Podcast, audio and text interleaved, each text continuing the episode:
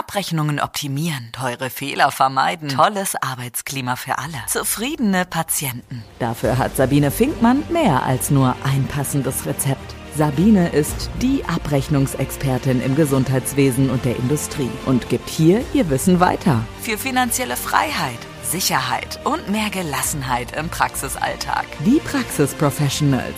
Deine Wissensspritze mit nur positiven Nebenwirkungen. Hallo, du wundervoller Mensch. Herzlich willkommen bei den Praxis Professionals, meinem Podcast für alle Menschen im Gesundheitswesen. Mein Name ist Sabine Finkmann und du bist hier in meinem Special Podcast gelandet, nämlich den Abrechnungshacks, Tipps und Tricks für die ärztliche Abrechnung. Und ähm, ich weiß nicht, ob es bei allen schon angekommen ist. Es hat Anpassungen bei der Heilmittelverordnung gegeben. Und zwar zum 1. Januar 23. Also es ist noch relativ frisch. Und ähm, es gibt ja, wie ihr wisst, zwei Diagnoselisten, die äh, bei Einhaltung der dort vorgegebenen äh, Grundsätze die äh, Verordnung der Heilmittel, also Krankengymnastik, Physiotherapie, Logopädie, Ergo, äh, Ergotherapie etc., mh, extra budgetär abbilden. Und zwar ist das die Liste der besonderen Verordnungsbedarfe und der Langfristverordnung. Und diese beiden Listen sind zum 1. Januar 23 angepasst worden. Und das heißt, es gibt neue Diagnosen, die außerhalb der Budgets stattfinden. Und ähm, ich mag mal kurz sagen, welche Änderungen es dort gibt. Zum einen betrifft das die Polyneuropathien und sonstigen Erkrankungen des peripheren Nervensystems. Hier sind die sensomotorischen Neuropathien ähm, aufgenommen worden. Auch die idiopathischen Neuropathien sind aufgenommen worden mit den entsprechenden ICD-Codes.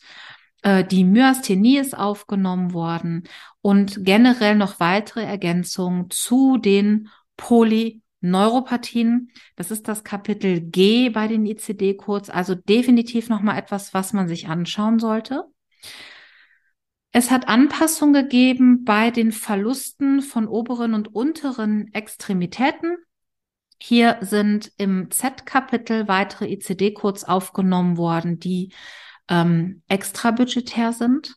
Dann sind die Chromosomenanomalien mit aufgenommen worden.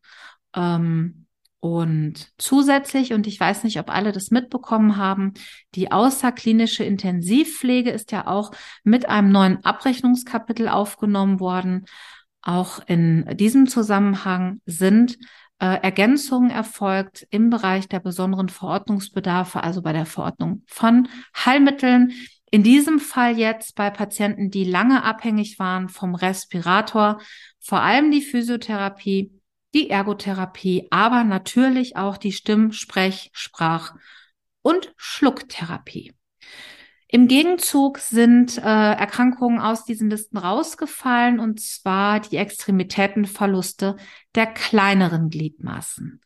Die sind äh, tatsächlich wieder äh, rausgenommen worden, aber dafür sind eben andere mit aufgenommen werden, äh, worden. Und auch vielleicht nochmal für den Hintergrund Long Covid mit der U09.9 ist ja schon im letzten Jahr ähm, aufgenommen worden als Langfristverordnung. Vielleicht auch hier nochmal schauen, wer sich damit noch nicht auseinandergesetzt hat. Auch das ist sicherlich nochmal ein ganz interessantes Thema. Und auf vielfachen Wunsch hin habe ich heute auch nochmal die OP-Schlüssel mitgebracht. Ich hatte ja in einem der letzten Podcasts darüber gesprochen, dass die ambulante Therapie bei Knorpelschäden am Knie seit Januar in den EBM aufgenommen wurde. Die Matrix-assoziierte autologe Chondrozytenimplantation ist es nämlich. Und dazu sind OP-Schlüssel aufgenommen worden. Das ist zum einen die 5-801.AH, also Anton Heinrich, dann äh, die 5-801.KH, also Katja Heinrich und die 5-812.8 Heinrich und die 5-812. Doppelheinrich, also HH.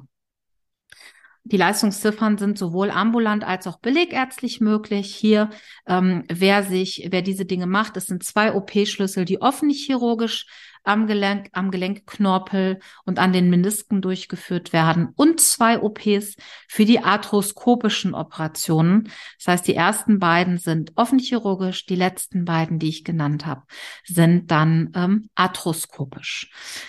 Das also nochmal zu einigen Abrechnungshacks und Änderungen. Und ähm, wenn ihr Interesse habt, auch zukünftig weiterhin bei diesen Inhalten auf dem Laufenden zu bleiben, dann würde ich mich natürlich freuen, wenn ihr den Podcast abonniert. Dazu könnt ihr einfach unten klicken. Mm, und ich halte euch auch zukünftig regelmäßig mit interessanten Inhalten auf dem Laufenden. Äh, einen wundervollen Tag für euch. Bis dann. Mehr Geld verdienen und Zeit gewinnen. Wie es geht, erfährst du auch in der nächsten Folge von Die Praxis Professionals mit Sabine Finkmann.